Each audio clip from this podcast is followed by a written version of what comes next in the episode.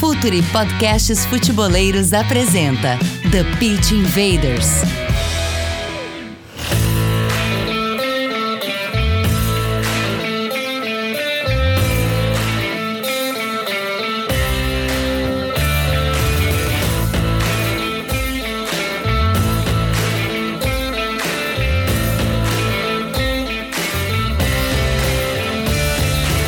Olá, futeboleiros! Olá, futeboleiras! Futuri Podcasts apresenta o The Pitch Invaders episódio 217. Vocês nunca vão tirar de mim esse ar de surpresa quando eu falo o número do episódio aqui, porque é absolutamente incrível chegarmos nessa marca. E sempre, sempre falando de maneira profunda e séria sobre o jogo, a gente não abre mão disso. Vocês já sabem, meu nome é Eduardo Dias, estamos no ar em mais uma invasão futeboleira. Aqui comigo Hoje, fazer a conexão, Pedro Petrucci, repórter da Gaúcha ZH em Caxias do Sul. Dali, Pedro, seja bem-vindo. Tudo bem, Eduardo? Muito obrigado por, pelo convite. Uma honra participar com vocês. Eu que sempre fui ouvinte, agora também tendo a oportunidade de, de participar um pouco. E vamos lá, bater um papo, falar um pouco sobre o Juventude e essa trajetória de Série A agora, mas também da carreira do Marquinhos Santos. E já que deu o spoiler, né? Já que furou a surpresa, né, Pedro? Mas não tem problema, tem capa, tem tem tem, tem vários spoilers na divulgação aqui, todo mundo já sabe. Quem está aqui, com, aqui, aqui com a gente hoje? Marquinhos Santos, técnico de futebol, atualmente no Juventude. Ali, Marquinhos, seja bem-vindo ao Futuro, seja bem-vindo ao TPI. Um prazer, Eduardo, um prazer estar voltando a falar com o Pedro também, a conterrânea aqui do, da cidade, né, acompanhando os trabalhos aqui no Juventude e te acompanhando sempre, Eduardo, e parabenizando desde já o excelente trabalho que tu produz e que colabora demais com o futebol, principalmente o futebol brasileiro. Demais, Invaders, vamos invadir o playbook de Marquinhos Santos.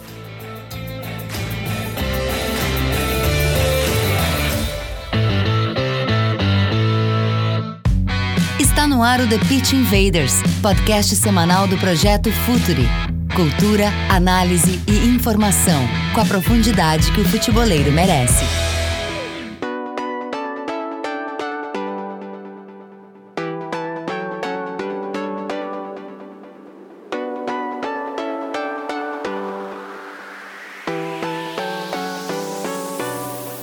Bora para a pauta então, e a pauta aqui ela é totalmente livre, a gente tenta fazer um, um conteúdo atemporal, mas a primeira pergunta, Marquinhos, ela sempre é sobre contexto. Não se pode falar sobre futebol sem contextualização, algo que incrivelmente é desprezado em análises, mas o contexto é fundamental.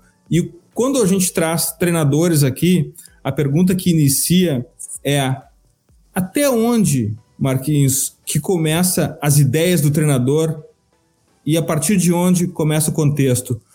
Porque uh, muito do treinador brasileiro uh, ele é praticamente sugado pelo contexto. Ou é demitido ou é contratado no meio de uma temporada, é na Série A, é na Série B, é, no, é, é na, no, na parte de cima da tabela, é no final. Jogadores jovens, jogadores mais experientes. Como estabelecer uma ideia. É possível ter ideia ou é tudo contexto, Marquinhos? Perfeito, Eduardo. Já começando com uma excelente pergunta, né? Porque o futebol brasileiro ele é contextualizado de uma forma em que não tem um segmento de, de modelo de jogo, não tem um segmento de trabalho, né? E isso prejudica não só institucionalmente, mas eu vejo, enxergo como o futebol brasileiro ele é prejudicado, né? Não tendo essa continuidade dentro dos trabalhos, não tendo esses conceitos institucionais, e isso prejudica muito. É, nós temos visto aí sempre, estamos tentando, né, agora com essa, com essa primeira ideia da, da CBF de permitir apenas uma troca de treinadores, para que se tenha uma, um melhor desenvolvimento de trabalho. E, esse, e, e passa né, por essa questão agora de troca de treinadores para que possamos aí estar tá desenvolvendo é, conceitos né, de jogo.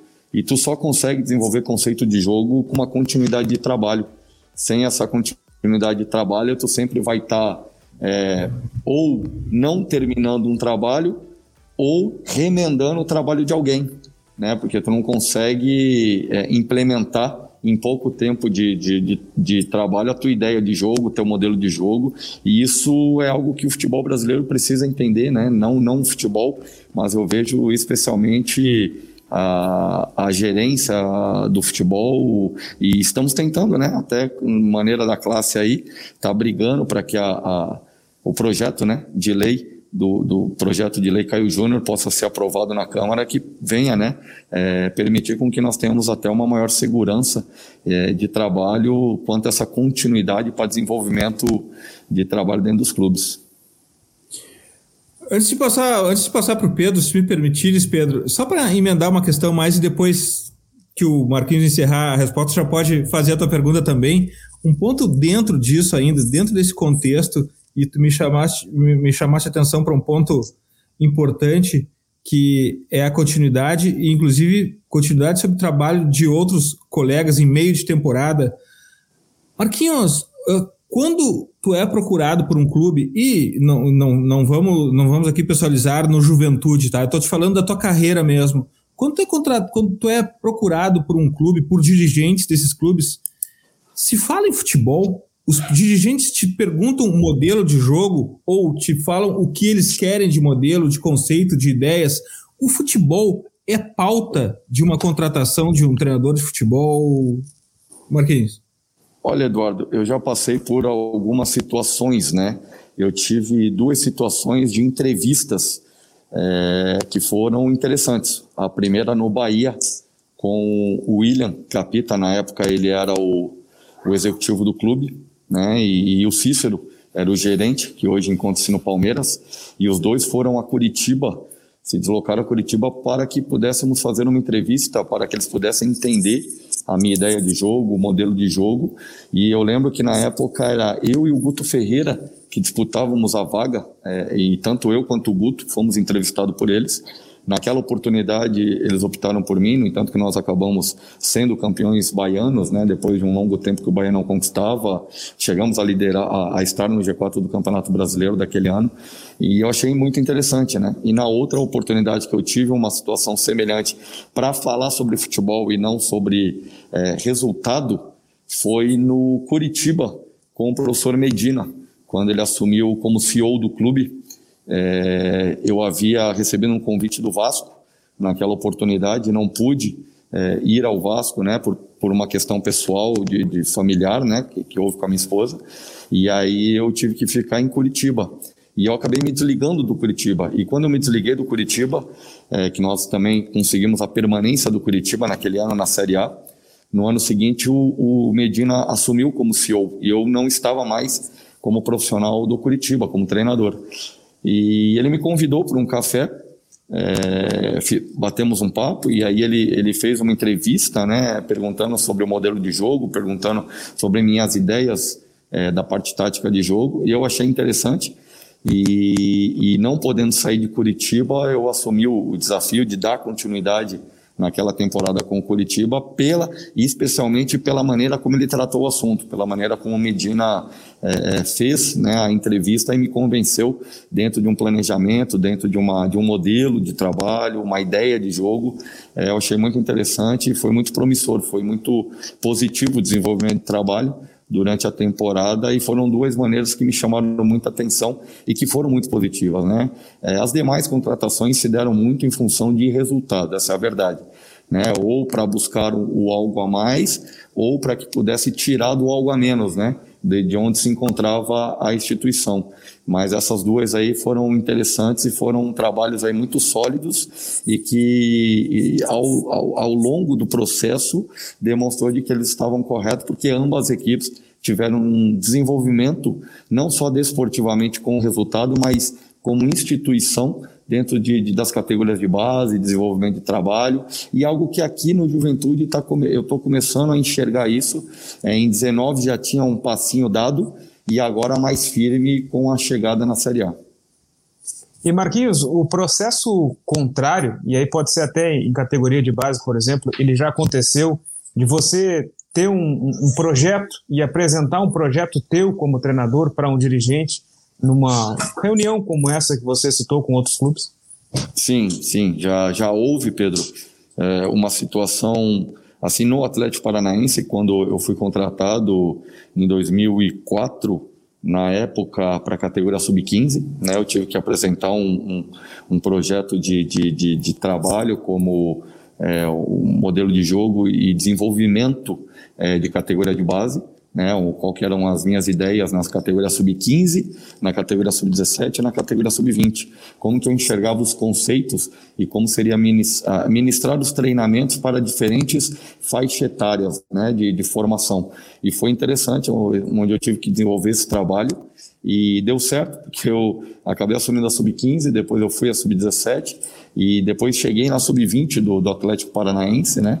E acabei saindo quando eu estava um passo de, de assumir a auxiliar do profissional do Atlético Paranaense, o qual eu não, não, não era a minha função, né? Eu não me via como auxiliar, né? Eu me via como treinador, então eu achei que naquele momento eu poderia até atrapalhar o treinador que viesse assumir o cargo é, dentro do clube. Então eu preferi sair do Atlético Paranaense e aí sim recebi um convite e fui, retornei para a sub-20 do Curitiba né, que é onde eu fiquei dois anos, e aí eu fui para a seleção brasileira, e aí na seleção brasileira, na CBF também, né, o Mano era o treinador do profissional, o Ney Franco foi convidado para desenvolver o trabalho como coordenador e treinador do Sub-20, e ele fez o convite é, para mim, para o Emerson Ávila, na época, para que nós pudéssemos apresentar um projeto de desenvolvimento de futebol brasileiro de base. E nós montamos, preparamos, apresentamos, e a partir desse trabalho fomos contratados, efetivamente fomos os primeiros treinadores contratados é, nas categorias de base da CBF. Então foram também dois modelos que foram interessantes, que, que do lado da maneira contrária a gente alcançou né, êxito aí de resultados na formação de atletas. No Atlético Paranaense eu posso citar aqui o, o Neto, goleiro que, que jogou na seleção, na, é, no Barcelona, o Manuel Zagueiro, o Marcelo Cirino, o Lucas Claro, que começou no Atlético Paranaense e depois é, mudou-se para o Curitiba e teve a sua, a, o seu processo final de formação no Curitiba comigo mesmo. Né? Então, assim, foram atletas que nós acabamos é, é ajudando, né? a desenvolver dentro desse processo aí. João Pedro, Matheus Anjos, vários outros atletas vieram né, dentro desse desenvolvimento pelo Atlético. E no desenvolvimento de seleção brasileira, aí tem, tem, tem vários atletas aí que nós conseguimos né, é, implantar dentro da CBF um banco de dados e lá atrás um desenvolvimento de trabalho onde, é, é, por mais que fosse na categoria sub-15, é, aplicação de conceitos do profissional. Não que na sub-15 é, nós faríamos o mesmo desenvolvimento de treinabilidade, o mesmo desenvolvimento de conceito do profissional. Até porque são garotos que, que, que, que precisam ter um embasamento diferente, né?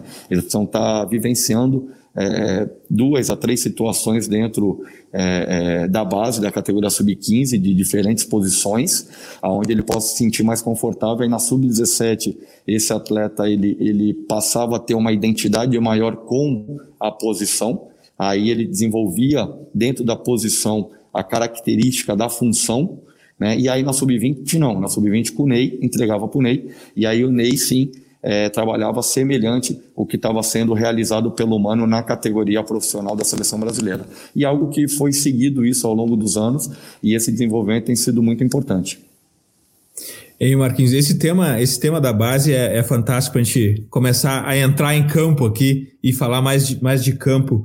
Uh, no começo, acho que no começo desse século, teve um livro que chegou aqui no Brasil com muito sucesso, que era A Bola Não Entra Por Acaso. Meu Deus, esse livro ainda faz cabeça de muita gente até hoje. Perfeito. E naquele livro se falava muito em, em, em um padrão tático de, da base ao profissional, obviamente centralizado no modelo Barcelona, Sim. uma escola muito específica e nada voltada para o comércio de jogadores, para venda de jogadores. Afinal de contas, eles produzem jogadores para o time principal e tudo bem, é o modelo de negócio deles. E aqui no Brasil se usa, se usa muito isso.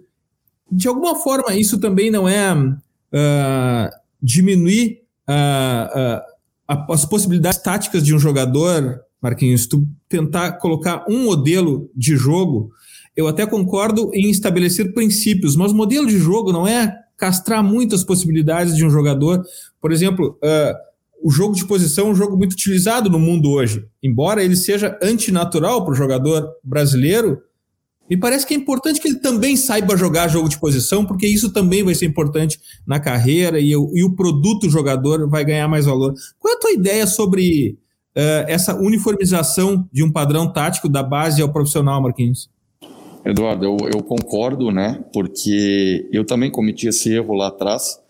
É, como tu bem colocaste, né, o modelo Barcelona, ele, ele tem muito...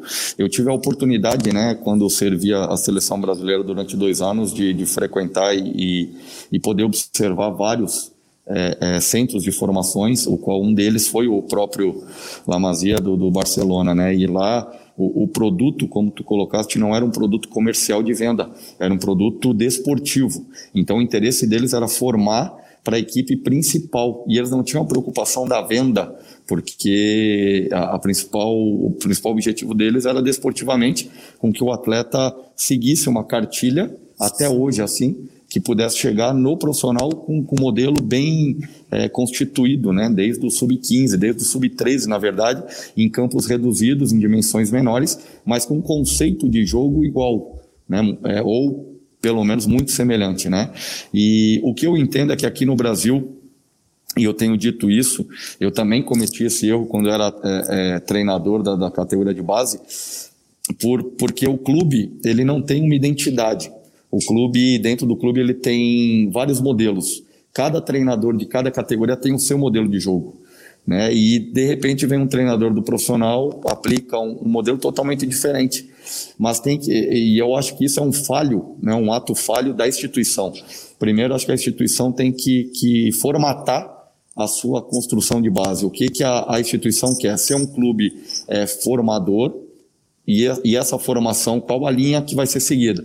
Se é uma linha é, formativa desportivamente, que vai colocar no, no, no, profissional e dali gerar uma renda, né, gerar um orçamento, ou se vai aproveitar a formação dessa base com, com característica europeia, vou dar um exemplo, coisa que no, no Atlético Paranaense nós fizemos muito lá em 2014, 2015, a pedido do Petralha, uma formação com, com padrão europeu, para que o atleta, mesmo não chegando ao profissional, ele pudesse, dentro do, dos campeonatos internacionais, ser observado como um, um possível mercado europeu, né? que ele fosse um, um produto europeu. Então, acho que passa por esse modelo. Eu acredito muito de que a, a, instituição ela tem que ter sim uma normativa, um, um, processo muito bem definido, porém dentro das categorias, como tu colocaste, os princípios ele tem que ser muito bem elaborado.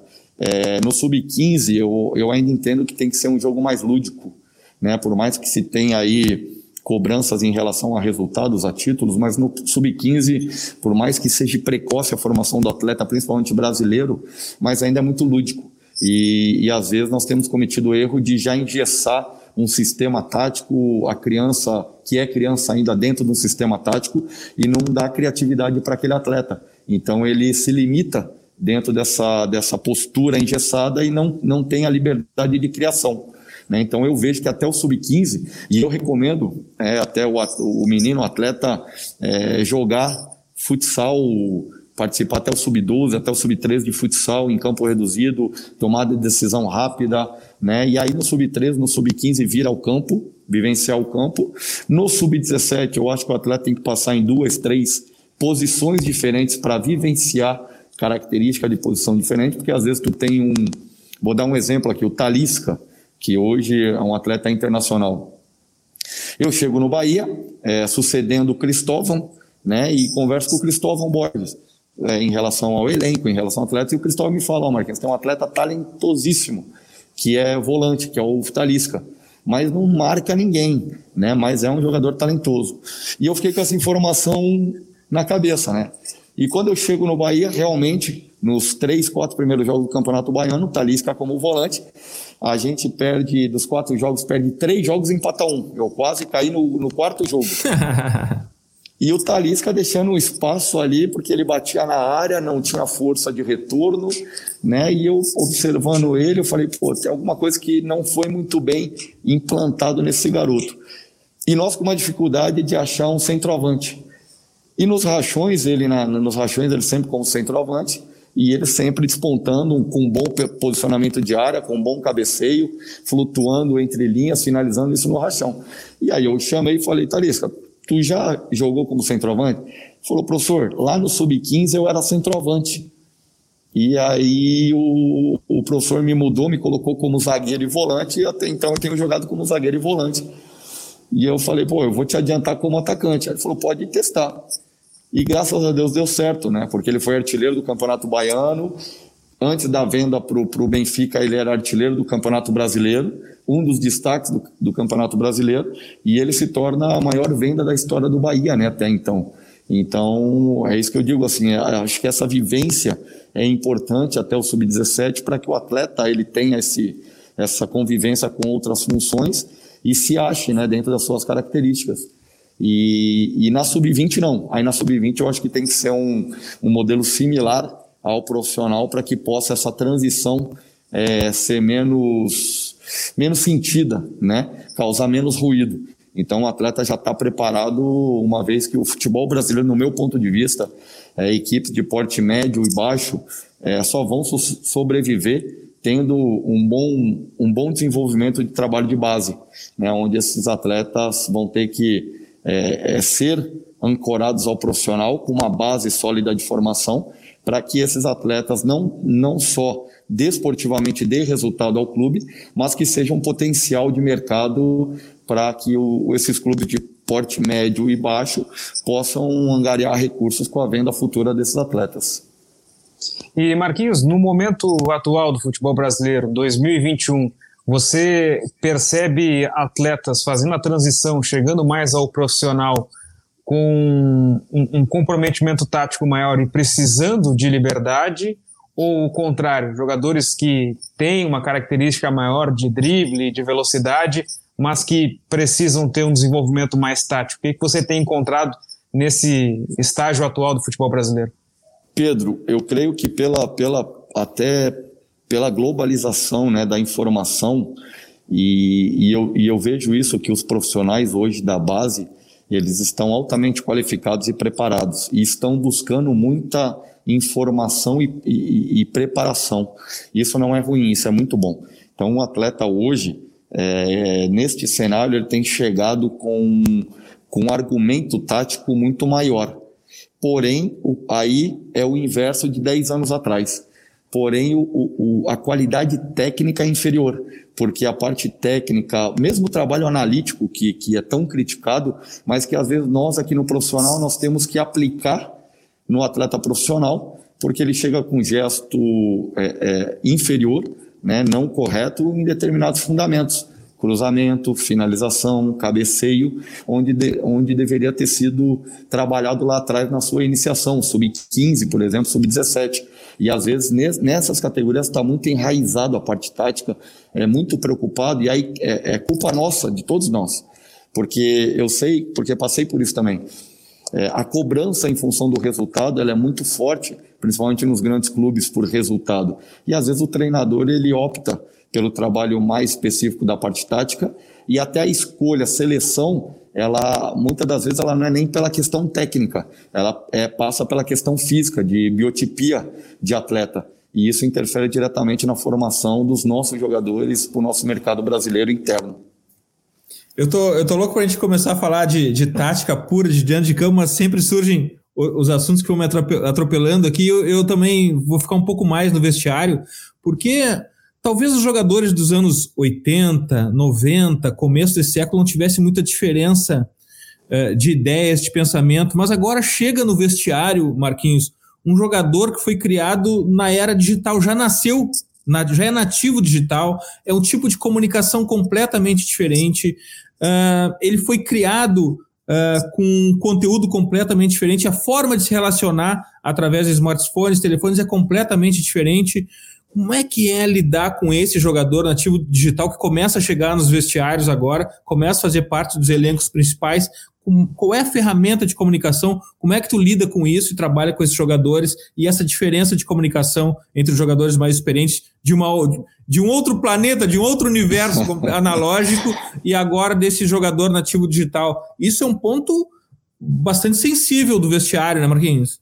Muito, Eduardo, muito, muito, muito, né? Lá em 2012, quando eu tive a oportunidade no Curitiba, de assumir o profissional do Curitiba vindo da seleção brasileira sub-17, Eu peguei Pereira, zagueiro Pereira, Alex, Lincoln, Everton Ribeiro, Rafinha, David, Vanderlei, Vitor Ferraz, de uma geração totalmente diferente da de hoje, né? Por mais que muitos deles ainda continuem jogando. Porém, eu lembro que numa primeira preleção que eu fiz, no jogo contra o Flamengo, na minha estreia, é, eu vim com uma palestra tática e usando o Tactical Pad, na época iniciando Sim. o Tactical Pad, e da Clansoft, do pessoal do Fernando, do pessoal, e a gente ajudou a desenvolver esse software né, com eles lá. E poucos tinham. E quando eu coloquei, foi algo que chamou muita, muita atenção dos atletas. Né? Eles não tinham essa, essa ideia, eh, essa visualização do, do, do, desse projeto, desse mecanismo. Né? Então, algo que surpreendeu e foi muito positivo. E aí, claro que, que muitos se interessaram hoje, o próprio Alex no São Paulo Sub-20, um amigo, é, até a gente troca ideia em relação a isso, né? E ele tem usado muito também. E hoje não, na verdade hoje o vestiário ele mudou muito. É, vou, vou, vou, vou, relatar um exemplo que houve aqui no próprio Juventude. Aqui nós temos uma mescla, mas uma equipe muito jovem, principalmente muito jovem. E, e depois de um jogo, depois de uma de um, de um, final de um jogo, depois do fechamento, nós ganhamos o jogo é, dentro do estadual. E, e eu saí do, do, do, da minha sala é, aqui no Alfredo Giacone e fui ali para o vestiário. E eu chego no vestiário, eu acho que dos 23 atletas, eu lembro que 17 ou 18 estavam com o smartphone na mão. Fazia mais ou menos, acho que uns 50 minutos que havia acabado o jogo, eles com o smartphone na mão. E aí eu tirei uma foto e, e me marcou isso né? E dos 18, acho que tinham é, 10 ou 11 jogadores é, justamente desse novo momento, né? Desse, dessa nova geração. E aí eu até comentei aqui com o executivo, eu falei, cara, é, lá atrás nós proibíamos o celular no vestiário, né? Porque tirava a concentração, ou porque hoje é praticamente impossível tu fazer isso, porque faz parte da vida e do processo até de informação deles, né? E aí eu perguntando a eles, pô, mas o que que tu tá vendo? Já tá falando com a esposa, tá falando com a namorada? Não, professor, eu tô, tô esperando a atualização da tabela com os resultados para ver onde é que nós é, vamos terminar com essa vitória, essa rodada.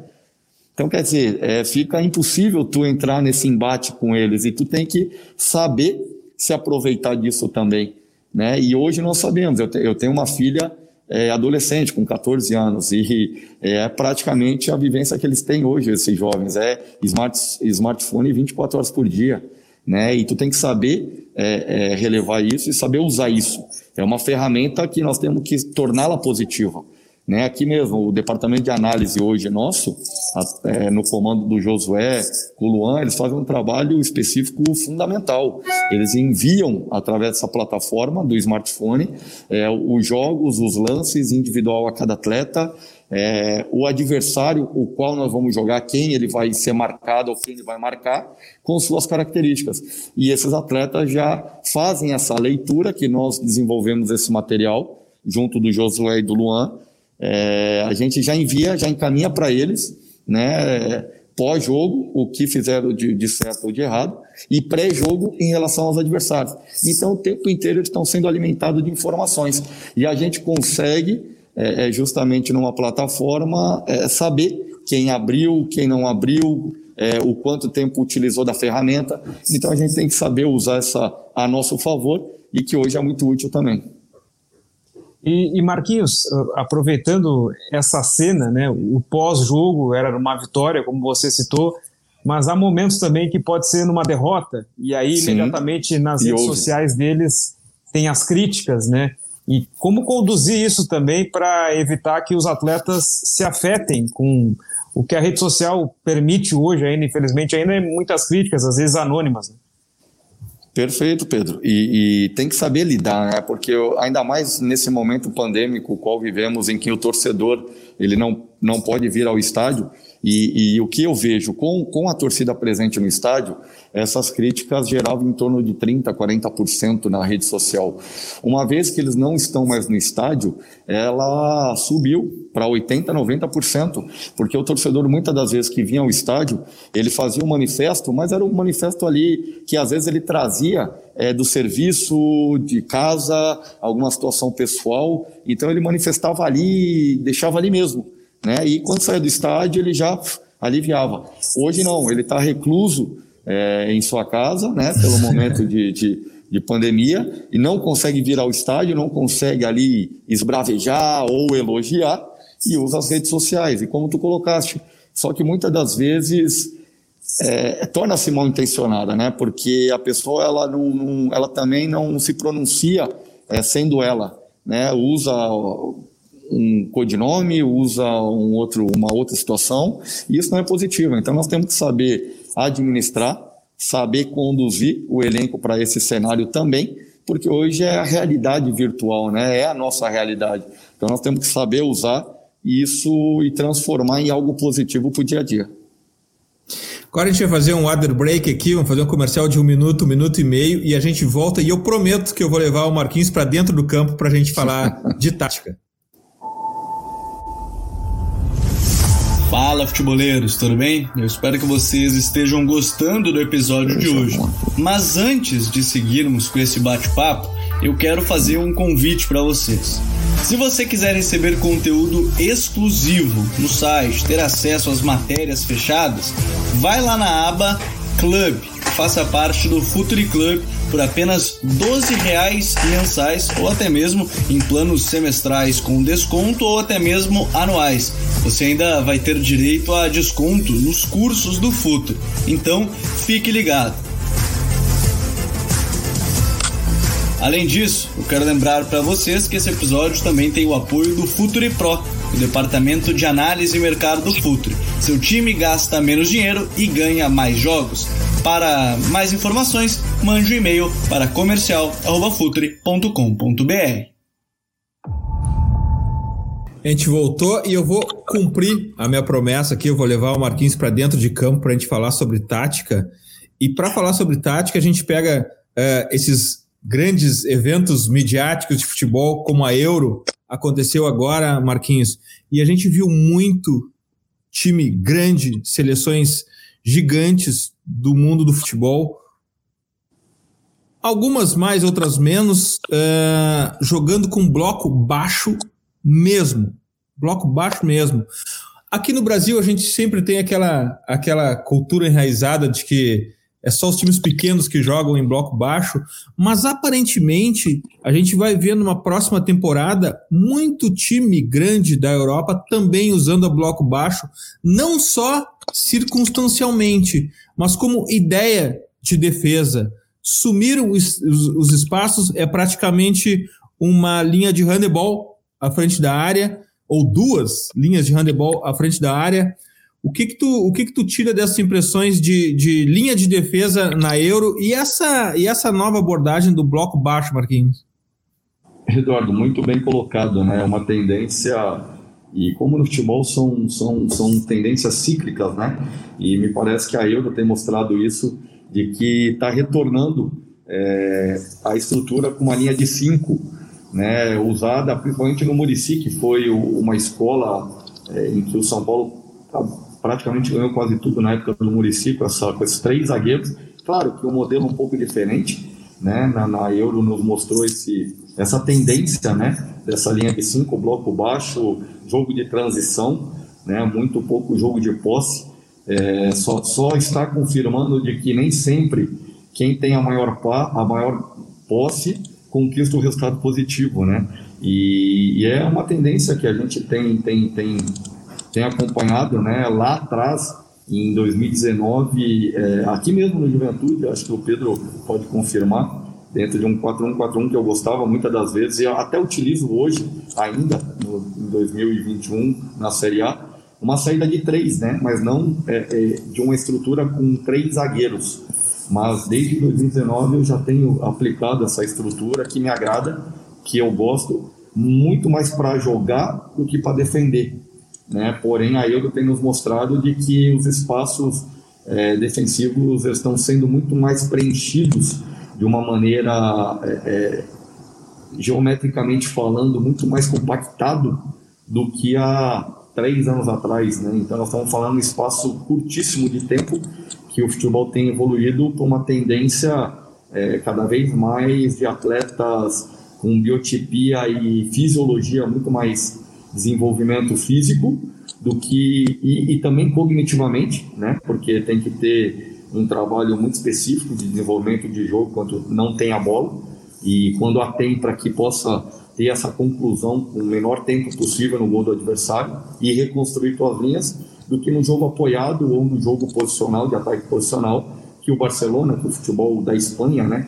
É, em especial tem muito bem desenvolvido. Então eu creio que é uma tendência que acho que após a Copa do Mundo, inevitavelmente vai estar é, vindo para o Brasil e alguns que são taxados né, como defensivos, mesmo não sendo, talvez ganhem um maior espaço até no mercado nacional.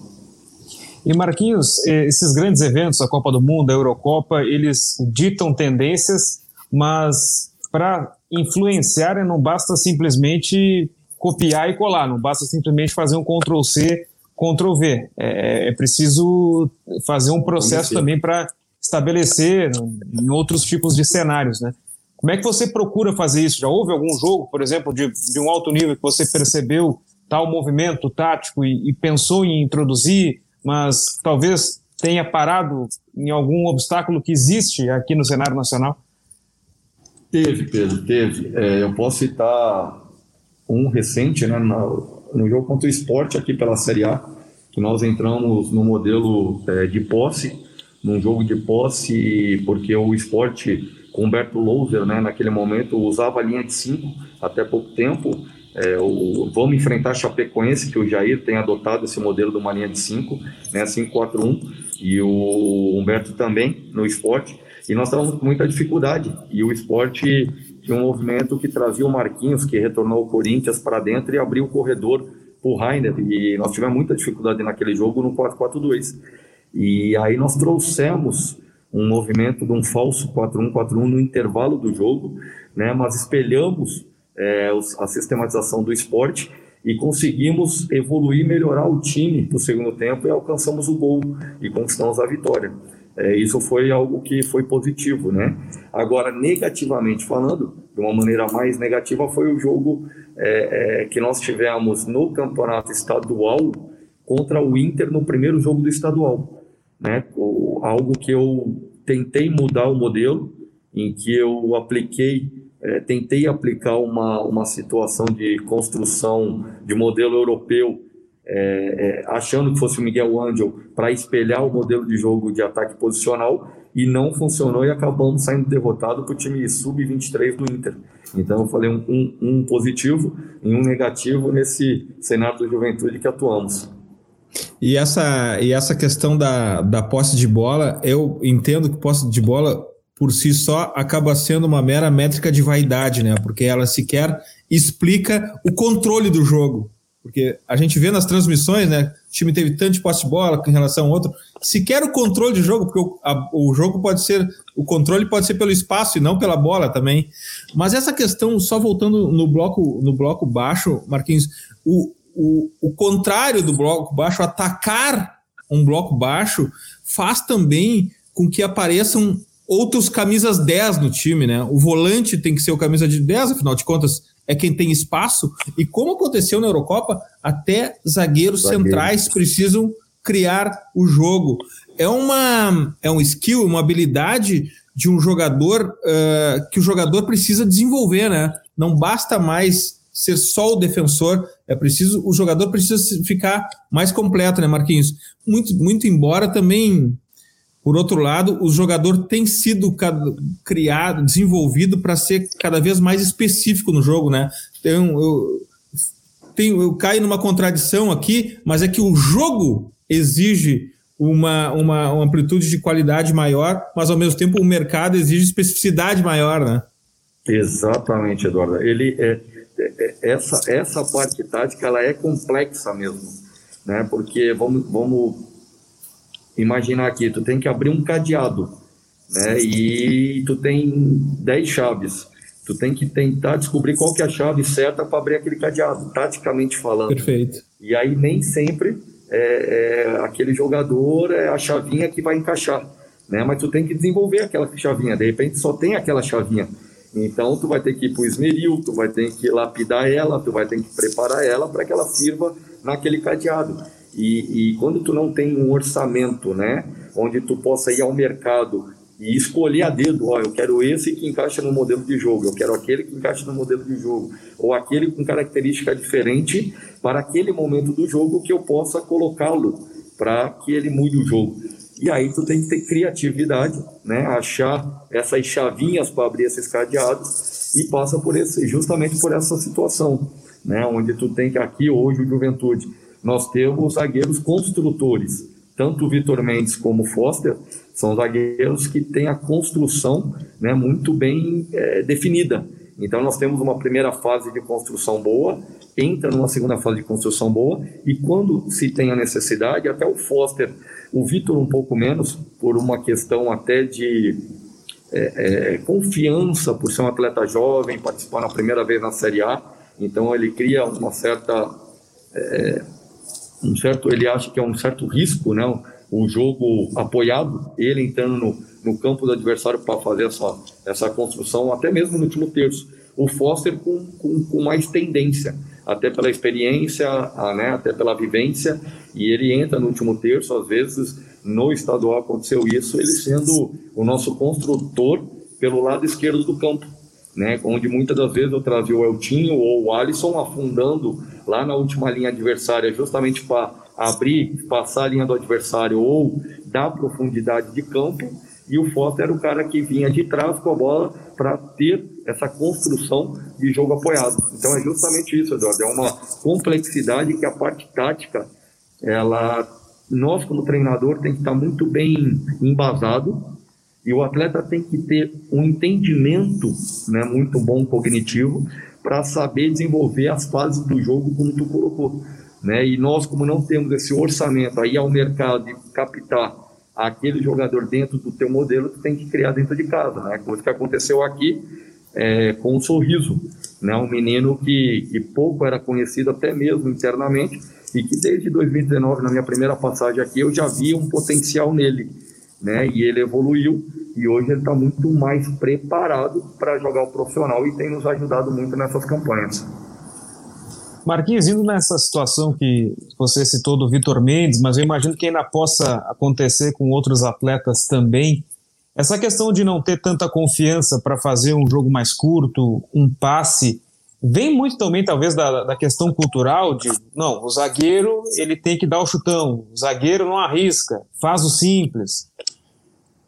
Pedro, eu, eu acho que não. Como eu falei anteriormente, hoje os profissionais da base eles estão, eles têm, têm feito uma formatação é, é, desses atletas aí é, muito bem, muito, muito bem e muito bom, né? Melhor dizendo, é, eu creio que seja mais do, do, ímpeto do jogador ou da característica do jogador. Eu vou te dar um exemplo assim. É, hoje o Juventude tem muitos atletas que estão jogando uma primeira Série A Vitor Mendes, Castilho, Sorriso, o próprio Paulinho Boia, que não tem uma minutagem alta, é, jogada de Série A.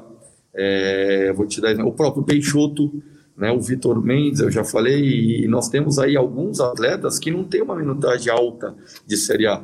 E isso acaba interferindo é, dentro dessa confiança. Então, aos poucos, com os resultados positivos, com a posição na tabela, tudo isso é influenciável para que o atleta crie né, essa confiança até para que ele possa se soltar durante as partidas. E claro passa por nós também é, é importante passar essa confiança né? E é algo que eu gosto é, de, de, ter esses atletas jovens e passar confiança para que eles possam desenvolver né? E por isso hoje no nosso time nós temos o Castilho e o Vitor Mendes dois atletas jovens é, a primeira participação em Série A e são os dois atletas que mais receberam cartão dentro das três rodadas de Série A. Então não é à toa, tudo tem o porquê, né? E o acaso do porquê que tem acontecido as coisas.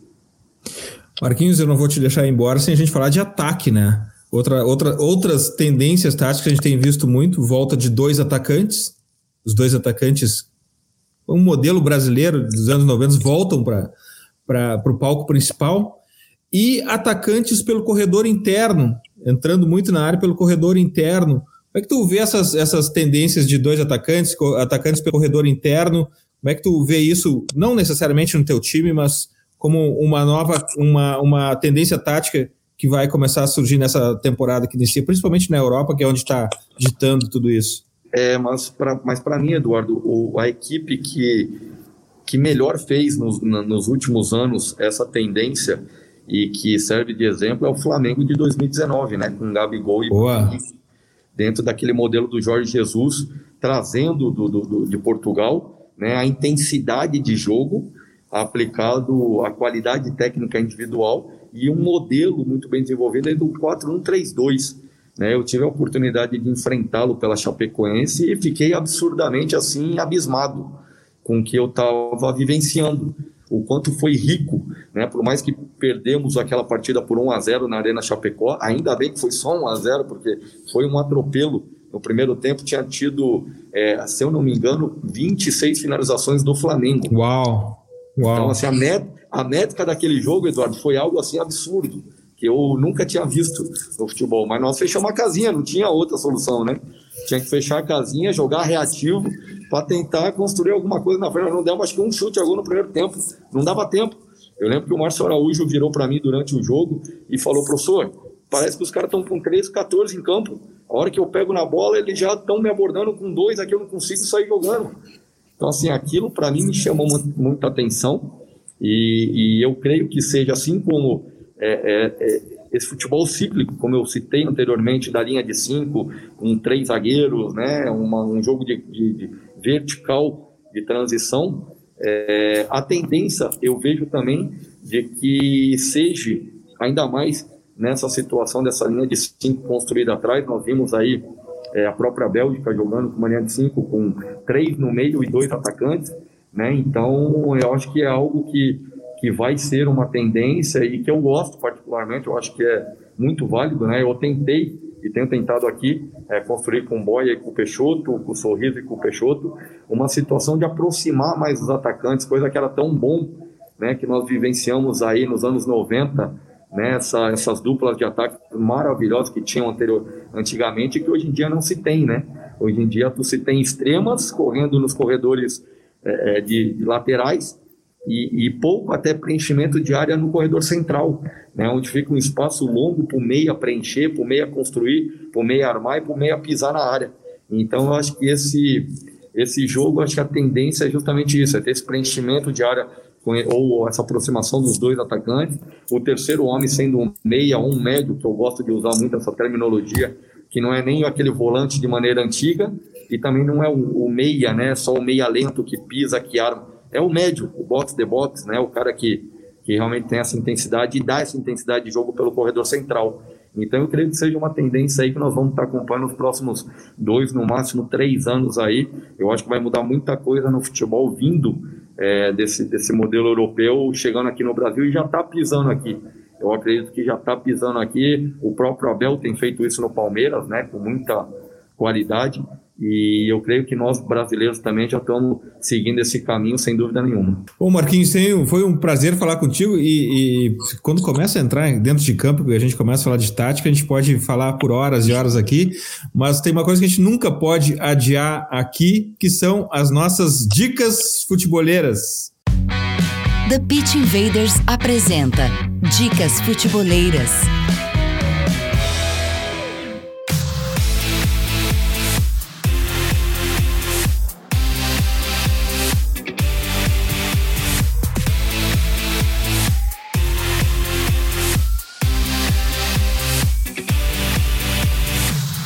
E a minha dica futeboleira dessa semana é uma matéria do jornal português Record, que conta a história de um jovem jogador, Roger. E ela é contada pelo treinador Carlos Carvalhal, que trata um ponto que a gente aborda muito aqui no TPI e também no, no, em todo o conteúdo do Futuro, que é o interesse dos novos jogadores por assistir jogos de futebol. Só que nesse caso, interesse ou falta de interesse, né? Só que nesse caso do Roger no Braga, o final é surpreendente exatamente pela postura do, do jogador e pelo interesse em assistir os jogos do seu clube. Uh, esse, essa matéria do Jornal Record e todas as nossas dicas futeboleiras Os links estão no post de divulgação, de divulgação do podcast no futre.com.br. Pedro, tua dica futeboleira? É, Eduardo, eu vou falar sobre o, o texto que eu li do PVC essa semana, falando sobre a nova classe média do futebol brasileiro e essa transformação que o futebol vem passando. Ele faz uma reflexão sobre as quedas, principalmente administrativas, de Botafogo e Cruzeiro, e o crescimento de Ceará e Fortaleza, por exemplo, principalmente pela organização que esses clubes vêm tendo. A minha dica futeboleira, então, é a nova classe média do futebol brasileiro um texto do, do PVC no Globoesporte.com. Boa, e eu tenho um mantra aqui, Pedro, que é o seguinte: a gente está na década onde vai haver a maior mudança esportiva e financeira na ordem de grandeza dos clubes no Brasil. E a revolução que está acontecendo no futebol brasileiro, ela não vai vir dos grandes, ela vai vir dos pequenos e dos médios, até por não ter tanta pressão, eles vão poder inovar, fazer diferente, arriscar e vão subir rápido a pirâmide do futebol nacional. Eu tenho certeza disso e isso está acontecendo na nossa frente, a cena aberta. Pedro, muito obrigado pela tua presença aqui. Volto sempre. Valeu, Eduardo. Foi um prazer participar com vocês. Sigo sempre na audiência do Futre e uh, com certeza um grande abraço ao Marquinhos também e sucesso na sequência com o Juventude. Marquinhos Santos, tua, tua dica futeboleira? Eduardo, é, eu sigo a linha do Pedro, também gostei muito desse texto do PVC, mas é, eu in, in, coloco aqui também o Sunderland, um, um, que, eu, que eu gostei muito, né? É uma série aí da Netflix que, que eu acho que vale a pena estar tá assistindo, né? Táticas ofensivas seria a minha literatura que, que eu estou vendo agora do pop, do, é, é bacana, eu acho que é, é uma inovação de que tem acontecido e passa muito do que nós comentamos aqui. São, é um livro bacana de, de, de, de cabeceira para estar tá degustando, né? E tá ali é, antes do sono, ali antes do, de dormir, tá, tá, tá dando uma lida, né? E Sunderland, acho que é um, um, uma série bacana da Netflix aí, onde conta os bastidores e, e o, a, a paixão do torcedor por um clube, o que leva, né, o que nos motiva e que nós temos que entender, né, muitas das vezes nós estamos dentro do clube e não, e não sabemos a paixão do qual o torcedor tem pelo clube o qual representamos. Então, acho que é muito válido também essa série para que tenhamos essa consciência. E te agradecer, Eduardo, pelo convite, né? Sou, sou também, cara, é, gosto demais, cara, de acompanhá-lo aí nas mídias. Agradeço ao Pedro aí, né, companheiro aqui da, da casa aqui de, de Caxias, né? E me coloco à disposição aí quando for é, preciso. É sempre bom estar falando sobre futebol e sobre conceito de jogo, conceito do futebol brasileiro é, é sempre válido. Demais, Marquinhos. Muitíssimo obrigado. A gente está aqui na torcida também por ti, não só no Juventude, mas também pela, pela tua carreira. Conte sempre com a gente, conte sempre com o Futuro. Agora tu, tu é um invader, um futeboleiro também. Portas abertas, sempre quiser. Volto sempre. E Invaders, graças por estarmos juntos em mais esse TPI. Futeboleiras, futeboleiros, nós somos o Futuro e temos um convite para vocês. Pense o jogo. Abraço e até a próxima invasão de Pit Invaders.